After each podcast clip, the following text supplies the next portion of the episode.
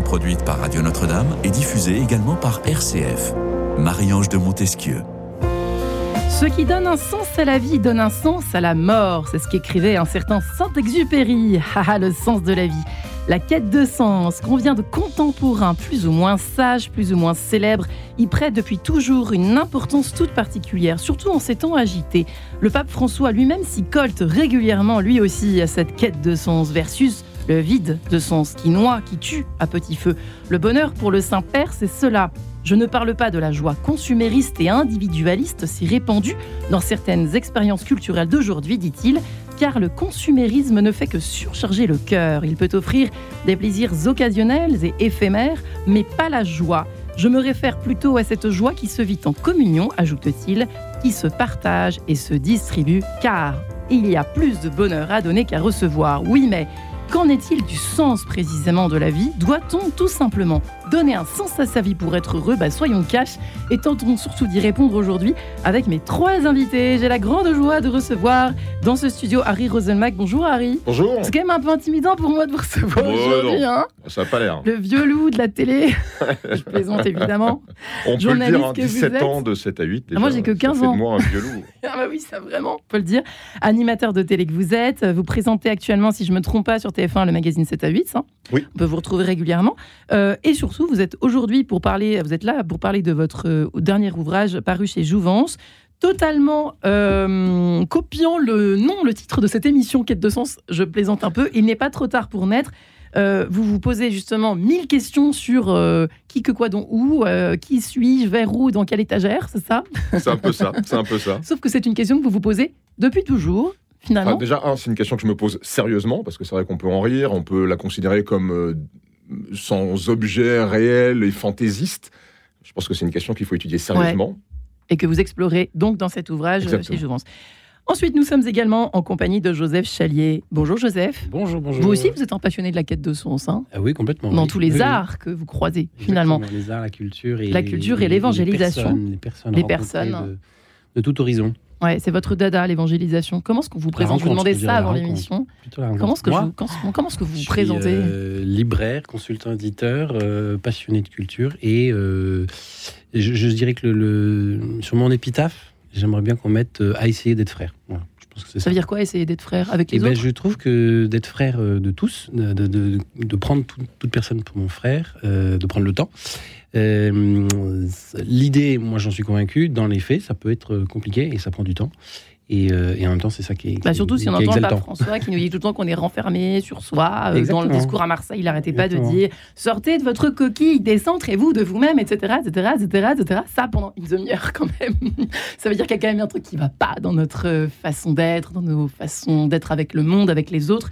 Nous sommes également enfin en compagnie, euh, j'ai pas mentionné votre ouvrage, pardonnez-moi, cher Joseph Chalier, Sois fou, rêve grand et lance-toi, à offrir à tous les jeunes euh, dont vous êtes les parents, chers parents qui nous écoutent, parce que je pense pas que les jeunes nous écoutent forcément euh, cet après-midi, mais par contre, les parents et les grands-parents, oui. Parole de grand frère, justement, aux éditions d'Emmanuel.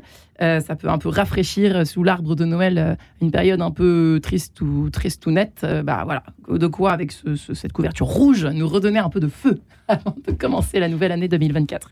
Et enfin, nous sommes en ligne avec David Perrou. Bonjour David.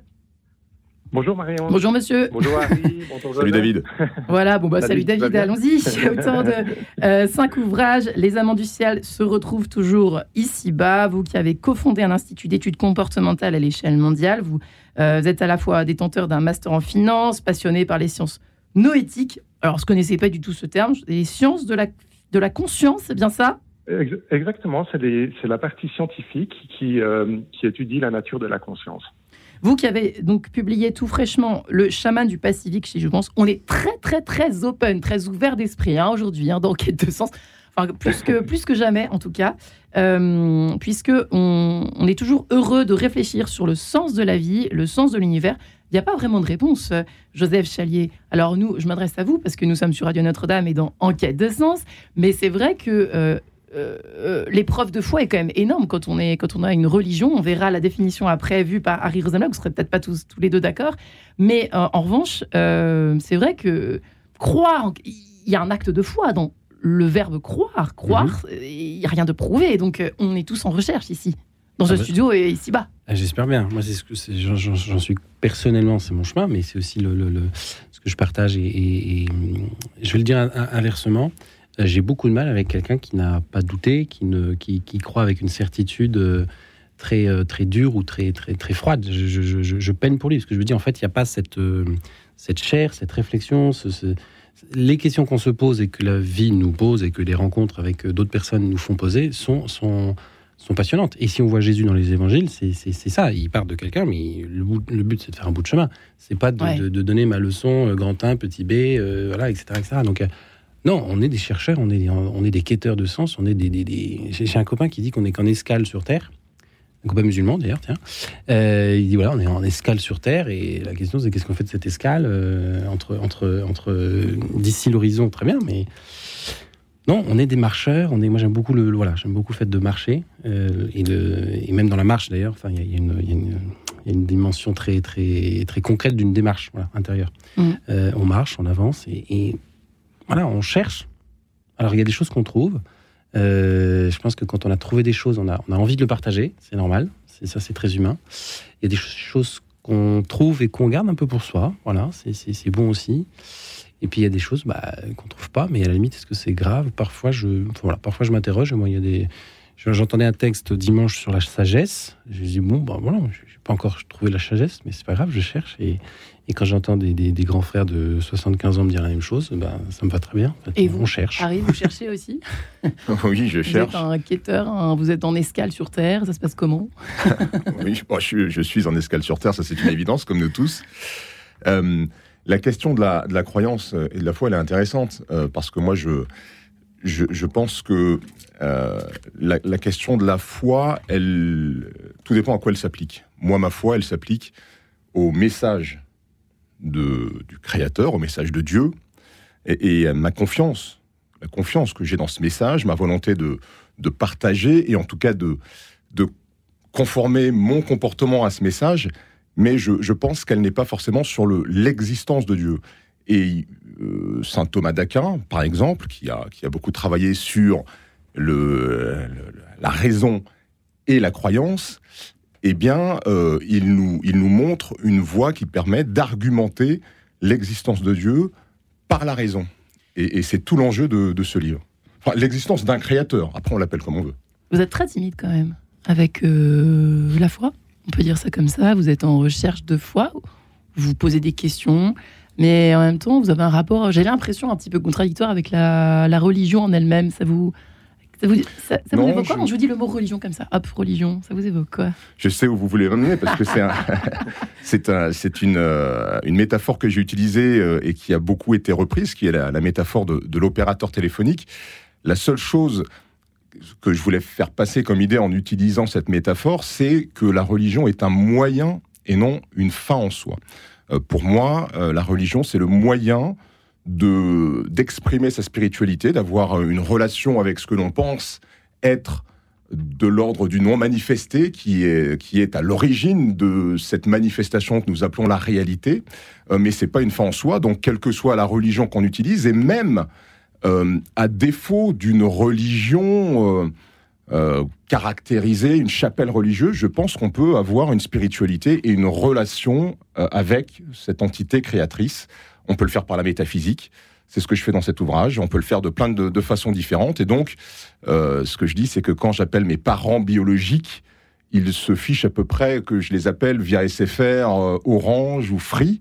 Euh, et quand on s'adresse au créateur, à celui qui est le créateur de l'univers et qui est donc notre créateur, puisque nous sommes des produits de l'évolution de cet univers, je pense qu'il se fiche à peu près qu'on qu'on le fasse avec les termes du catholicisme, de la religion musulmane ou d'autres types de spiritualité euh, instituées. Ouais. Est-ce que David Perrou a la même vision des choses? Vous n'êtes pas obligé de copier sur votre ami, David. Oui, je suis d'accord.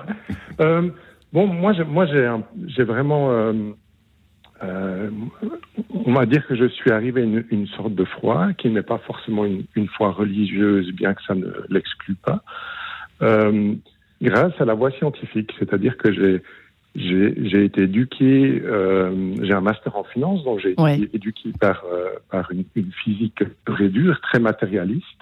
ouais. Et, mais j'ai toujours euh, souhaité, par exemple, quand j'étais adolescent, je pouvais pas regarder, euh, je pense un peu comme Harry, je pouvais pas regarder le, les étoiles sans, me- sans me dire, euh, en me Hmm. demandant combien il y en avait, jusqu'où jusqu'où ça allait, comment tout ça avait a commencé. Donc, euh, euh, j'ai pris la seule chose qu'on m'avait vraiment inculquée, j'ai pas une, une éducation religieuse, donc euh, j'ai pris la science et puis je suis allé jusqu'au bout du processus. Euh, et là, je me suis rendu compte que finalement, ce qu'on nous avait appris à l'école, euh, que tout est matière, que et notamment au sujet de la conscience, qui est vite un sujet qui m'a qui m'a passionné. On disait que la conscience c'est simplement une, émanation de la matière, une émanation, une émanation du corps physique et du cerveau. Et ben, je me suis rendu compte que ça, scientifiquement, ça tenait pas la route, Hmm. et, et, et que et qu'en réalité, euh, par exemple, notre conscience, elle est à, à minima duel, c'est-à-dire qu'effectivement, il y a une partie de, de notre conscience qui est quelque chose qui est autogénéré par notre cerveau, on peut appeler ça notre ego, notre mental, mais il y a aussi une conscience beaucoup plus large à laquelle euh, nous sommes constamment interconnectés. Et, et là, euh, sans, sans vouloir faire un débat scientifique euh, touffu, euh, j'ai obtenu en plus de 30 ans de recherche sur la conscience des, des preuves, euh, pas, pas des preuves définitives, mais un, indi- un faisceau d'indices qui fait que, euh, comme Harry, euh, après une recherche vraiment, vraiment très euh, profonde, j'ai la conviction et la foi qu'on est beaucoup plus que ce que la science nous dit. Donc oui, euh, j'ai acquis une foi à, à force d'accumuler de la connaissance. Quelque chose qui nous dépasse, hein. c'est quelque chose qui revient beaucoup chez nos contemporains, Joseph Chalier, justement. Euh, c'est la foi est une, une des réponses. Est-ce que- Qu'est-ce que vous répondez à ça, au fond?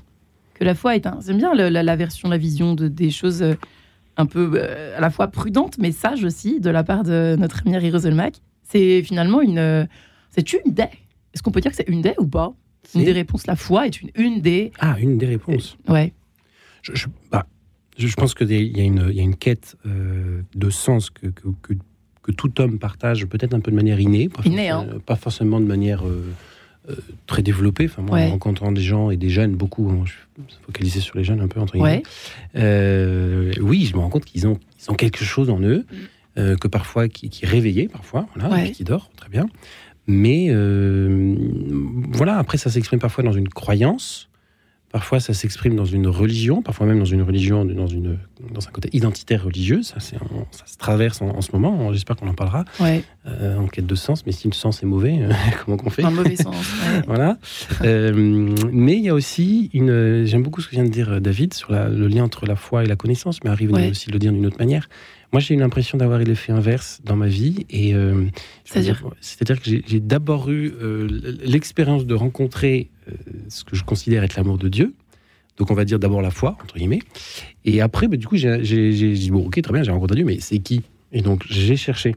Et c'est à partir de là où j'ai commencé à avoir des connaissances, à acquérir des connaissances, à chercher euh, à droite, à gauche, etc. Et en fait, ce que je me rends compte, c'est que du coup, dans, dans, dans, dans le citoyen d'aujourd'hui là de, de- de notre pays, en fait, il y a différents parcours. Il y a des personnes qui ont eu la foi, qui ont abandonné, d'autres qui n'ont jamais eu la foi, d'autres qui connaissent même pas la quête de Dieu dans leur Ouais. famille, dans leur éducation, d'autres euh, pour s'éloigner, pour réfléchir un tout petit peu sur sa foi et prendre un tout petit peu de recul, c'est déjà euh, un- une espèce de, un anathème et on, et on risque. euh, le- le- le- enfin, moi, j'ai déjà vu des gens qui risquaient la mort pour ça, quand même, juste pour réfléchir. Donc voilà. Et en fait, voilà, dans notre personnalité, dans notre euh, voilà, on a on a la foi, très bien, mais en fait, on a aussi notre raison, on a notre cœur, et on est on est obligé d'avancer avec euh, le cœur et, et la raison. C'est pas possible, quoi. On peut les, les deux vont ensemble, quoi. C'est c'est les deux mêmes jambes euh, pour avancer, quoi. Donc Parfois on commence par le cœur, parfois on commence par la raison, mais ce qui est intéressant, je trouve que c'est d'échanger et, de, et que les deux se connectent euh, petit à petit. Euh, Ce qui est super, ouais, c'est que les deux se rejoignent. Ben oui. Et quand vous disiez tout à l'heure que ma démarche, en tout cas que mon approche de, de la religion était prudente, ma démarche, elle est tout sauf prudente. Ah, j'ai rien elle, compris. est, elle, est, elle, est, elle est. Alors, je ne veux pas dire courageuse parce que je suis pas là pour me lancer des fleurs, mais elle est iconoclaste parce que moi, la- ma foi religieuse, elle m'a été transmise par mes parents. D'accord. Quand vous décidez de sortir d'un chemin, qui est un chemin qui vous a été transmis par les gens que vous aimez le plus au monde, enfin, en tout cas euh, une bonne partie de votre vie, euh, c'est quand même quelque chose qui n'est pas prudent. C'est quelque chose d'imprudent de sortir comme ça. Mhm.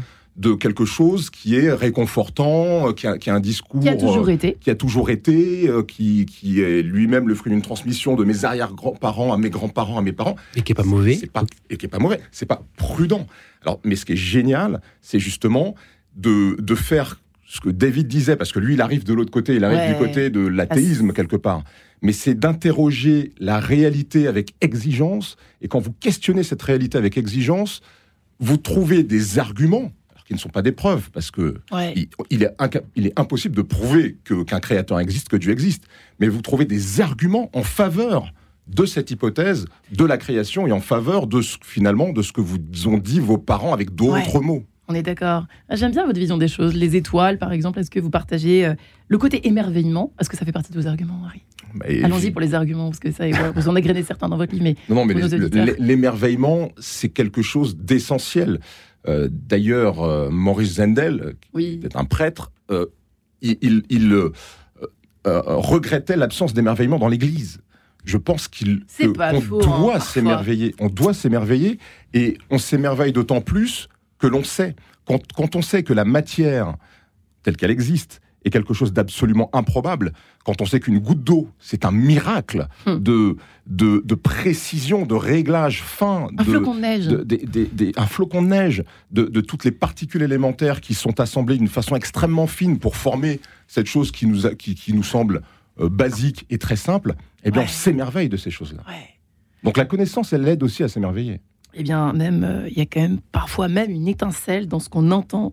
Sania Biziak pour cet extrait des études de tableau opus 33 en mi bémol majeur, si vous le permettez. Non allegro, presto. À tout de suite. En quête de sens. Une émission produite par Radio Notre-Dame et diffusée également par RCF.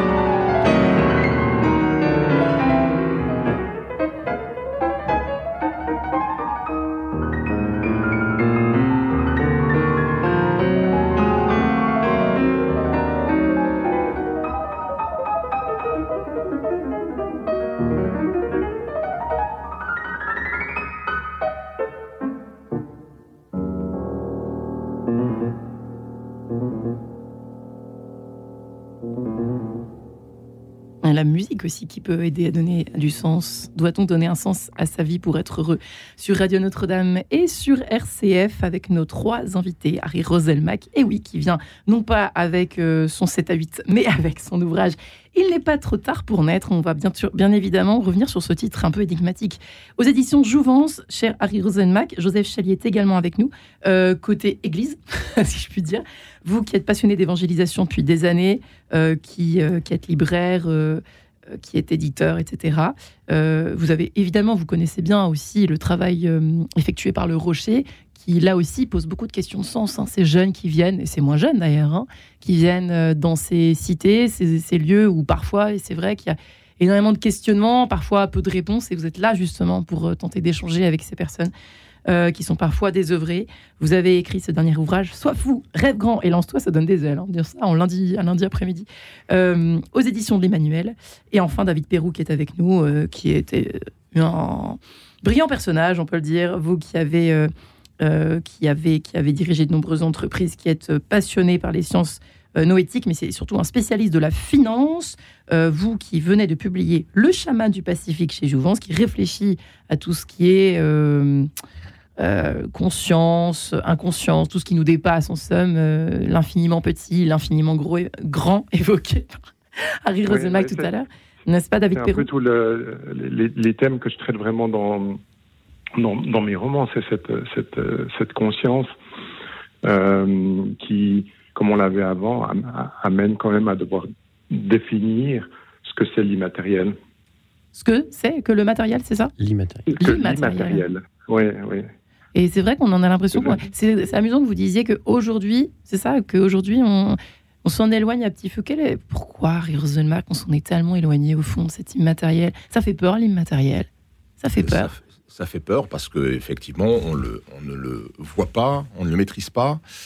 Et, c'est vrai que la, le, la facilité pour la pensée, c'est de, s'attacher aux choses euh, que l'on peut euh, voir, que l'on peut toucher et dont on peut démontrer l'existence l'esprit humain, et c'est en ce sens que, a priori, nous sommes conformes à l'univers qui nous a créé, parce que l'esprit humain, il a réussi à créer un système logique qui permet de décrypter le matériel dans l'univers. Cet outil, c'est les mathématiques. Avec les mathématiques, on arrive à inférer l'existence, c'est-à-dire, euh, avant de les démontrer avec des expériences, on arrive à inférer l'existence de certaines particules. Donc les mathématiques sont un outil pertinent pour décrypter notre univers. Sauf que cet outil, auquel on a tendance à limiter notre pensée, en tout cas à limiter la pensée scientifique qui fait école aujourd'hui dans la connaissance, eh bien cet outil, il ne permet pas de décrypter le non manifesté. Et dans l'univers, il y a de l'information qui n'est pas manifestée. Et, s'intéresser à cette information non manifestée, c'est pas du domaine de la science. La science, elle, elle, est incapable de traiter de cela, donc elle est incapable de traiter de l'existence ou non d'un dieu, d'un créateur. Euh, là, c'est plus le rôle, me semble-t-il, de la métaphysique, donc de la philosophie euh, euh, que, l'on utilise pour mettre de façon logique des concepts qui nous permettent d'argumenter et de dire cette hypothèse est plus probable que l'inverse. C'est la seule chose à laquelle on peut à, laquelle on peut arriver et on peut adosser évidemment sa foi sur cette argumentation, sur ce plaidoyer. Moi, je pense que ça la conforte. On parlait tout à l'heure de crise. C'est normal de douter quand on croit sans avoir d'éléments de démonstration. Mais quand on a une réalité qui argumente ce en quoi on croit, ben, je pense qu'on croit mieux. Et il y a un certain nombre de, de, de croyants, et je, rappelle d'ailleurs, parce que c'est aussi écrit dans mon livre, j'ai fait quand même pas mal, enfin quelques petites recherches, mais que, dans le, le, le, Concile Vatican Ier en 1870, il est écrit, c'est écrit, que l'existence de Dieu doit être démontré de façon rationnelle. C'est pas quelque chose qui est du tout euh, une marque, comme certains le pensent, de faiblesse de la foi, que de chercher des arguments rationnels pour démontrer l'existence de Dieu. Je sais que Pascal y a travaillé, ça. Joseph, euh, non, non, vous inquiétez pas, je ne pas, je pas vous Pascal. Oui, sur Pascal, exactement.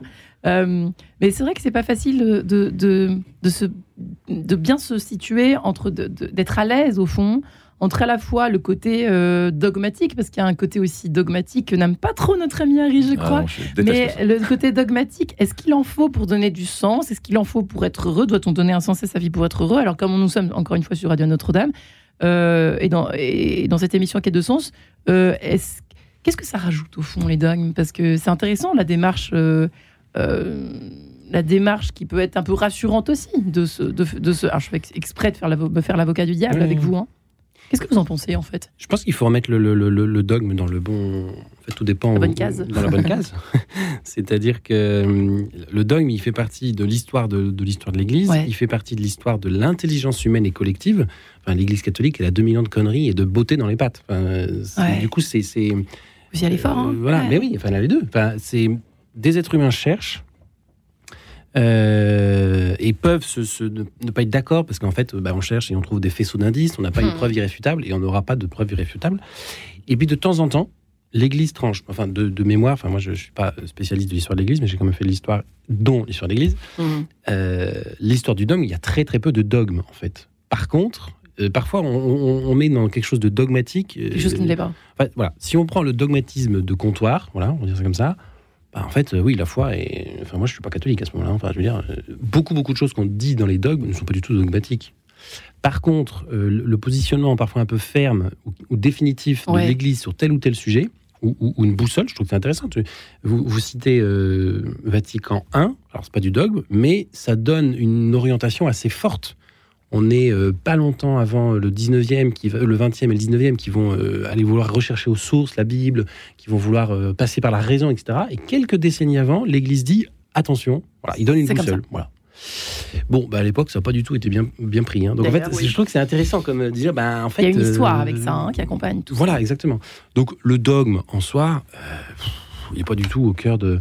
Il dit parfois quelques. Enfin, je, ne sais pas, hein, mais je crois qu'on n'a pas donné de dogme depuis presque un siècle, je crois. Donc, on y réfléchit régulièrement. On y réfléchit on réfléchit régulièrement. et de temps en temps, l'Église se positionne, ce qui est très rare. Et en général, elle se positionne après ah, des décennies et des siècles de, de, de, réflexion. Voilà. Donc on tranche.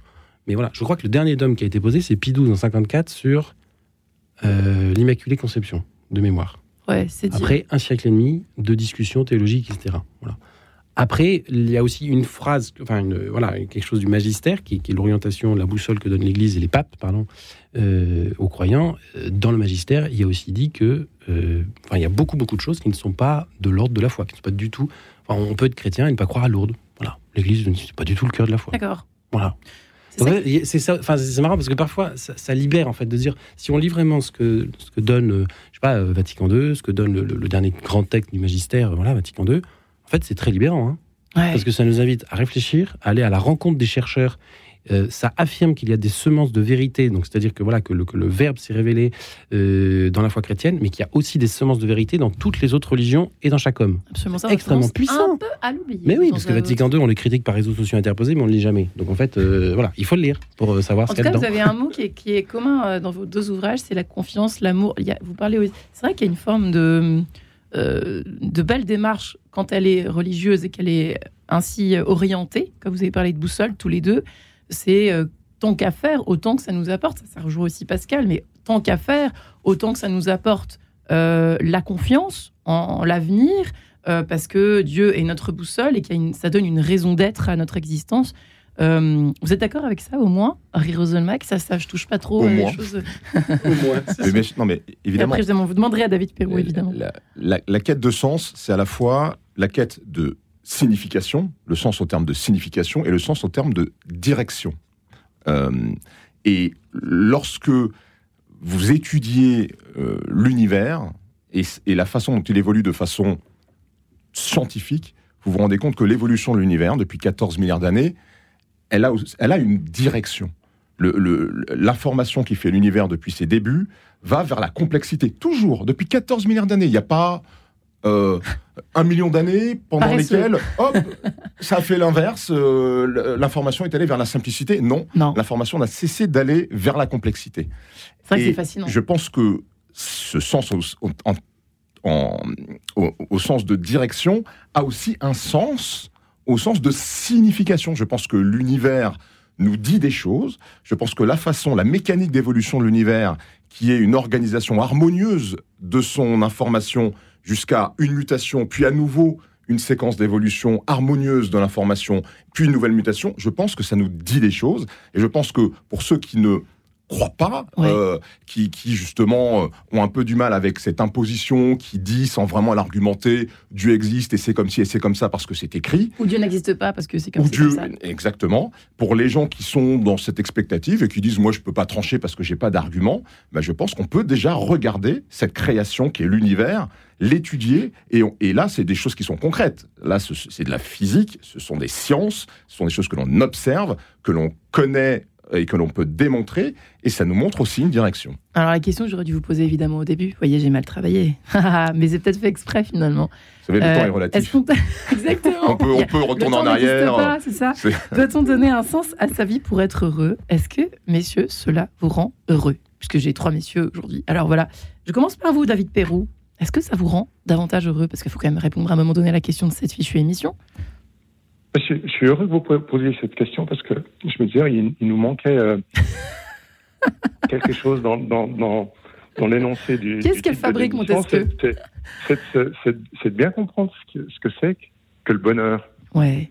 Et qu'est-ce qui nous rend heureux en, réalité? Alors, je vais, je vais vous y répondre personnellement, évidemment. Euh, mais avant ça, j'aime parce que moi, c'est aussi une question qui m'a, qui est, qui est très présente dans mes livres et qui, qui a occupé euh, mon rôle de chercheur comportemental de, pour, durant plusieurs décennies. C'est c'est finalement de comprendre le bonheur. Parce que moi, je suis un grand partisan de dire qu'on se trompe complètement euh, dans les sociétés, donc en entreprise, mais aussi au niveau politique, de mesurer, de tout mesurer à l'aune du, du, matérialisme, mm. avec des, des, des, mesures comme le produit national brut ou le chiffre d'affaires. Et puis, alors du coup, moi, je, je, je prône qu'on change toutes ces, ou en tout cas qu'on ait une mesure qui est par-dessus toutes ces mesures matérielles, qui soit la mesure du euh, bonheur national brut, ou alors dans une entreprise, la, mesure du bonheur des des personnes qui gravitent autour de l'entreprise. Et pour ça, j'ai vraiment dû me, chercher pendant longtemps une définition du, bonheur. Et je pense la, la plus belle définition qu'on trouve, en tout cas la plus euh, argumentée, elle nous vient d'une étude de, de, Harvard Business School qui a commencé à suivre des gens euh, depuis la Première Guerre mondiale jusqu'à aujourd'hui. Donc c'est la plus longue étude longitudinale qui n'a jamais existé euh, c'est des tonnes et des tonnes de données sur la façon de vivre de ces gens et surtout de, comprendre ce qui les rend heureux pour ceux qui le sont.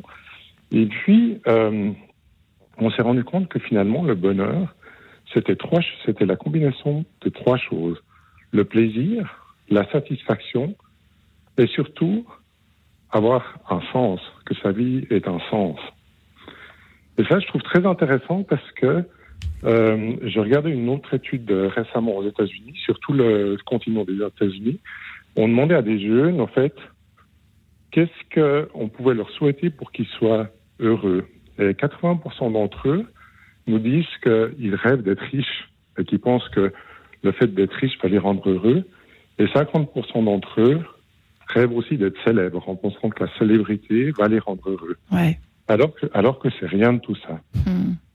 Et qu'en réalité, avoir un sens, c'est finalement, euh, c'est complètement dans les connexions humaines. C'est-à-dire, c'est l'amour, la, famille, les amis, c'est ça qui rend heureux. Et puis nous, notre euh, foi, évidemment, puisque euh, sous-tendu par notre foi, quand on a la chance d'être, euh, la chance, hein, la grâce, nous on dit c'est ce qu'on dit, d'être, d'être croyant, qui c'est le, le bonus final. Quoi. Ben, disons, c'est, on, voit dans les personnes qui ont la foi que ces trois choses, l'amour, la famille et les amis, et les connexions sociales sont, sont très très développées. C'est-à-dire qu'il y a un, réel sens de communauté, et c'est ce sens de communauté. Dans cette étude de Harvard, hein, on voit que euh, à 40 ans, si on regarde une personne à 40 ans, la qualité de ses liens sociaux va déterminer euh, les réponses qu'il va donner quand il aura 80 ans, s'il tient jusque-là, mais en principe, plus les personnes sont heureuses, plus elles vivent bien, va déterminer en réalité euh, l'échelle, le, niveau, qui, la note qu'il va donner sur l'échelle du bonheur. Eh bien, je vous remercie. J'ai 40 ans, je vais y réfléchir tout de suite. Hein. Comme ça, je vais répondre. Exactement. à 80 ans, c'est bien. Je vous remercie infiniment. Voilà, j'ai balancé mon âge comme ça, c'est bien. Voilà, voilà. David Perrault. Et, pour, finir, euh, bah, pour finir, pour répondre quand même à votre question, moi, j'ai la chance. Euh, de, de, de, de, par mon travail d'écrivain, de, par le partage que je peux avoir, le, fait que j'ai une famille, beaucoup d'amis, euh, comme Marie par exemple, d'avoir cette, euh, cette, joie constante euh, qui, qui m'habite. Et je, je, je, pense que le fait de choisir, de, de donner un sens à ma vie, me permet aussi d'être beaucoup plus à l'aise socialement. Et le fait d'être à l'aise socialement, je sais que c'est une grande, grande partie du bonheur. Heureux êtes-vous, figurez-vous, nous lance Grégory Turpin de sa douce voix. Et on se retrouve tous les quatre dans quelques minutes. À tout de suite. En quête de sens, une émission produite par Radio Notre-Dame et diffusée également par RCF.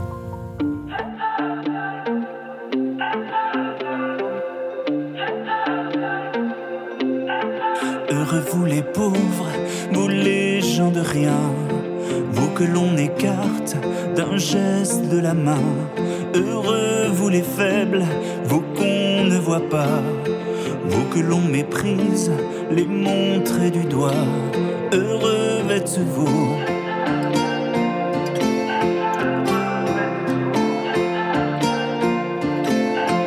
Heureux vous les justes, vous qui avez faim de voir tous les hommes desserrer les poings. Vous les artisans de paix, de douceur, vous les bienveillants, les humbles de cœur. Heureux êtes-vous.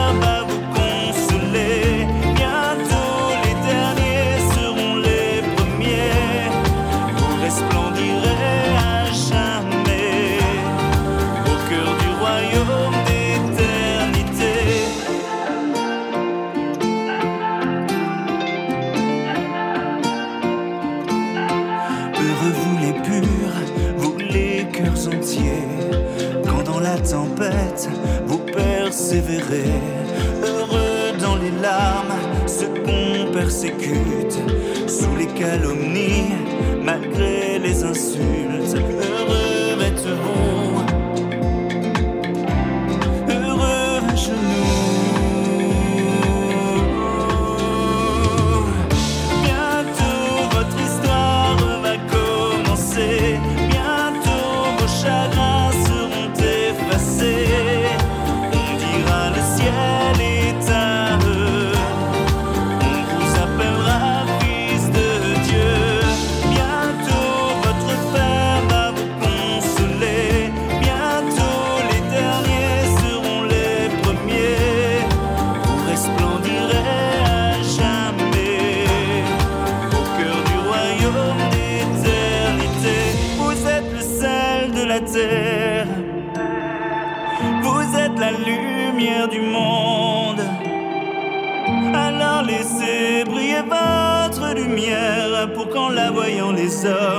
hommes glorifient votre Père. Bientôt votre histoire va commencer. Bientôt vos chagrins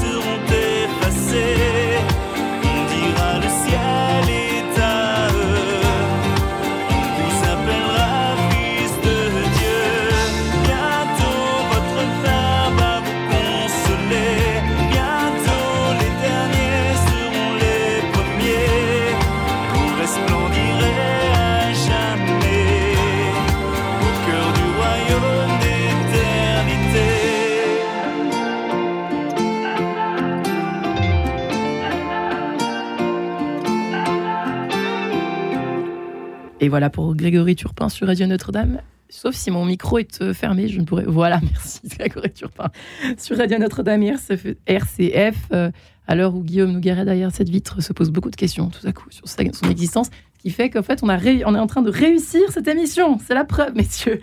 Doit-on donner un sens à sa vie pour être heureux? On se pose justement cette question aujourd'hui avec Harry Roselmack, Joseph Chalier, David Perrou, si vous nous rejoignez à l'instant. Euh, nous évoquions effectivement tout doucement cette question du, bonheur. On aurait pu commencer par cela, mais voilà, nous y arrivons maintenant, c'est ainsi.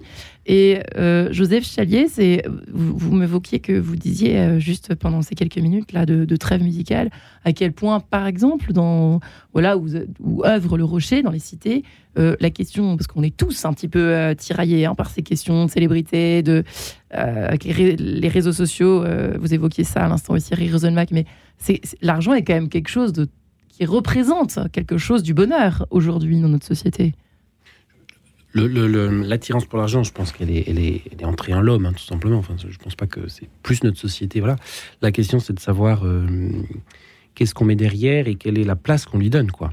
Euh, Il y a un petit dicton que j'aime bien, c'est argent, euh, bon valet, mauvais maître. Bon hmm. valet, très bien. De fait, l'argent peut servir à, construire de belles choses et de grandes choses, peut nourrir tout simplement. Mais mauvais maître dans le sens où euh, si c'est la condition au bonheur, si c'est la condition au bonheur, ça veut dire que et puis si c'est voilà tous les moyens sont bons pour se faire de l'argent, bah, ça veut dire que je commence à faire des, de la crapulerie et à écraser les autres. Je ne pense pas qu'écraser les autres rend heureux. Enfin, je pense qu'écraser les autres rend malheureux soi et les autres.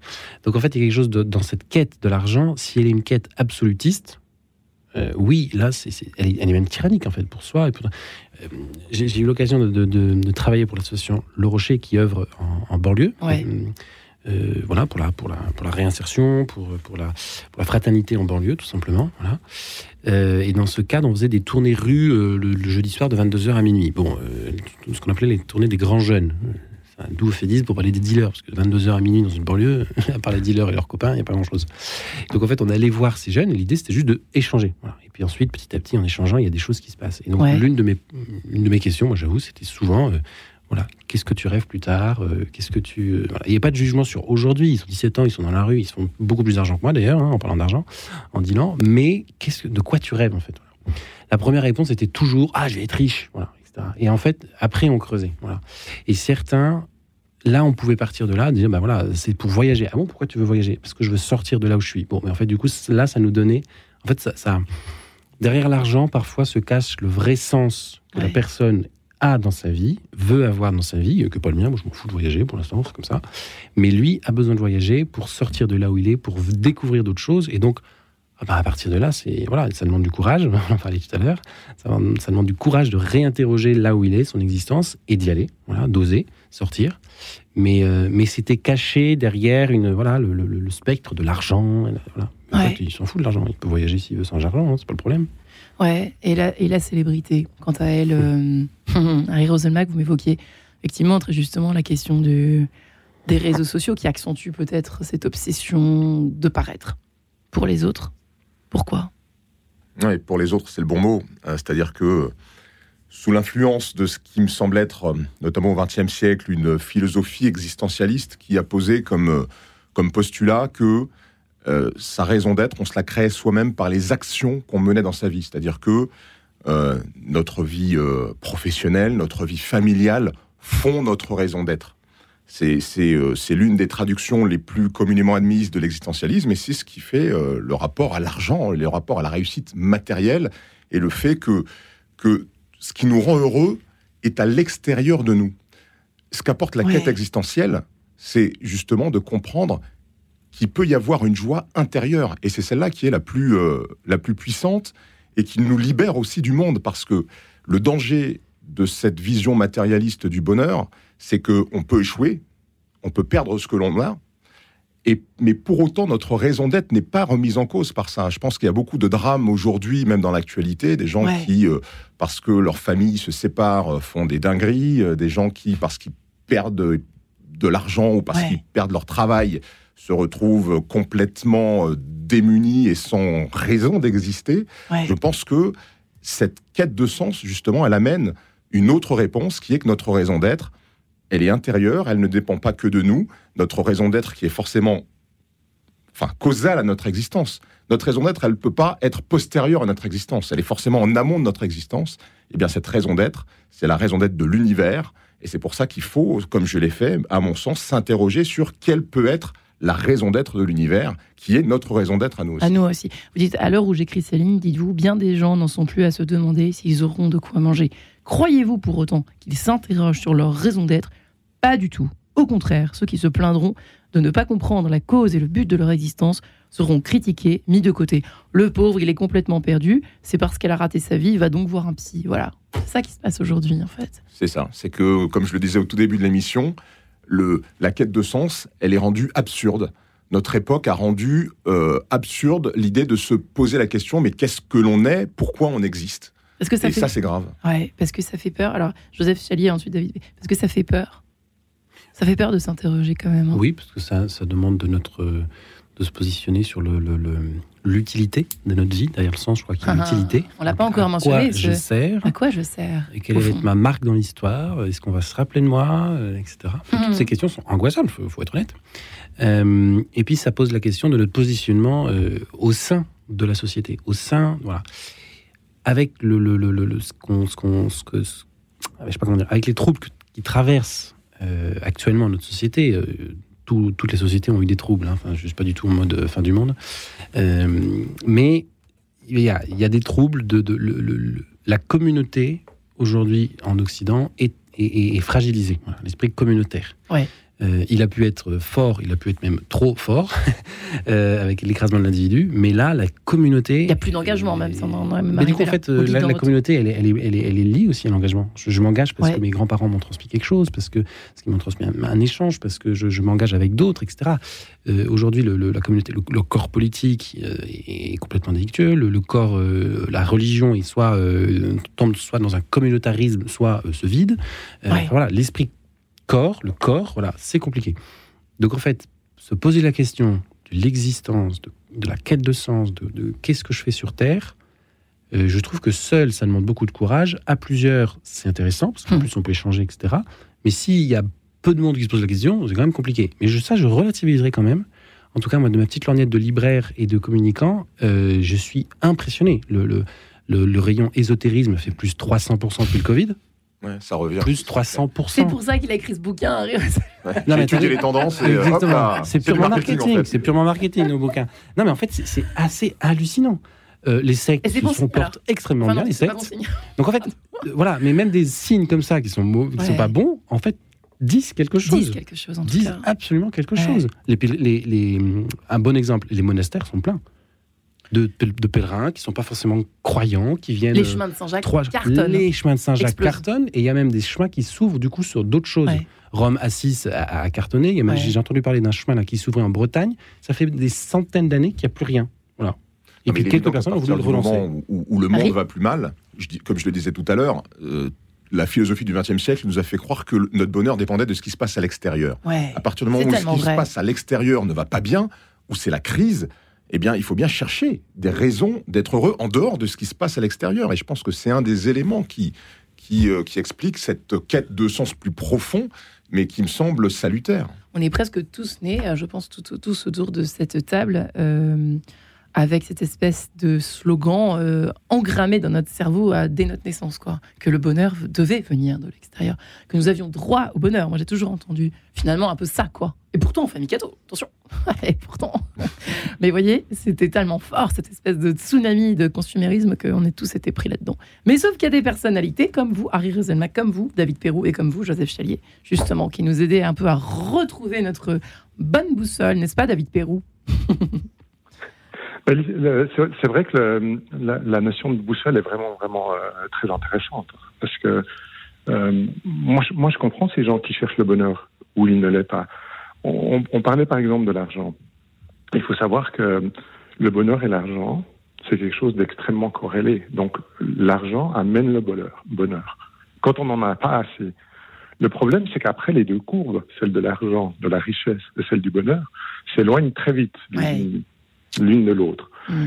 Et, et, euh, c'est complexe. hein. C'est complexe parce que quelque chose qui, finalement, quand on n'en a pas assez, euh, hein, on- si on en rajoute un peu, alors on augmente sa qualité de vie. Alors, tout dépend, des, tout dépend des cultures, si je peux me permettre, avec beaucoup de guillemets, mais quand même, je ne sais pas ce qu'on Oui. les mais il y a des cultures où, vous le savez, quand on voyage un petit peu, notamment en Afrique, ou même dans certains pa- pays euh, un peu éloignés de l'Europe, au fond, au bord, même au bord de l'Europe, mais euh, bon, qui n'ont pas En fait, c'est forcément pas- les moyens, et ont pas un sourire du matin au soir. Moi, ça m'a toujours fasciné. Ouais. Vous allez en Parce Inde, fait, vous allez... c'est- pas l'argent à, à proprement parler qui, qui euh, amène le bonheur, c'est la sécurité. Hmm. Et euh, les, dans les cultures où ils vivent en communauté, où finalement les plus faibles euh, sont, soutenus, sont soutenus par les plus forts, donc par exemple ceux qui sont en âge de travailler vont Ouais. soutenir les, les- les plus vieux, etc. Et ben, le, le, admettons que vous vivez sur une île en communauté et que l'île vous fournit du poisson, de l'eau fraîche et du riz, etc. Euh, Tout y va ben. le seuil, le seuil, de- le seuil de sécurité matérielle dont vous avez besoin pour être heureux est très très faible Ouais, par rapport à, à vivre à Paris, par exemple.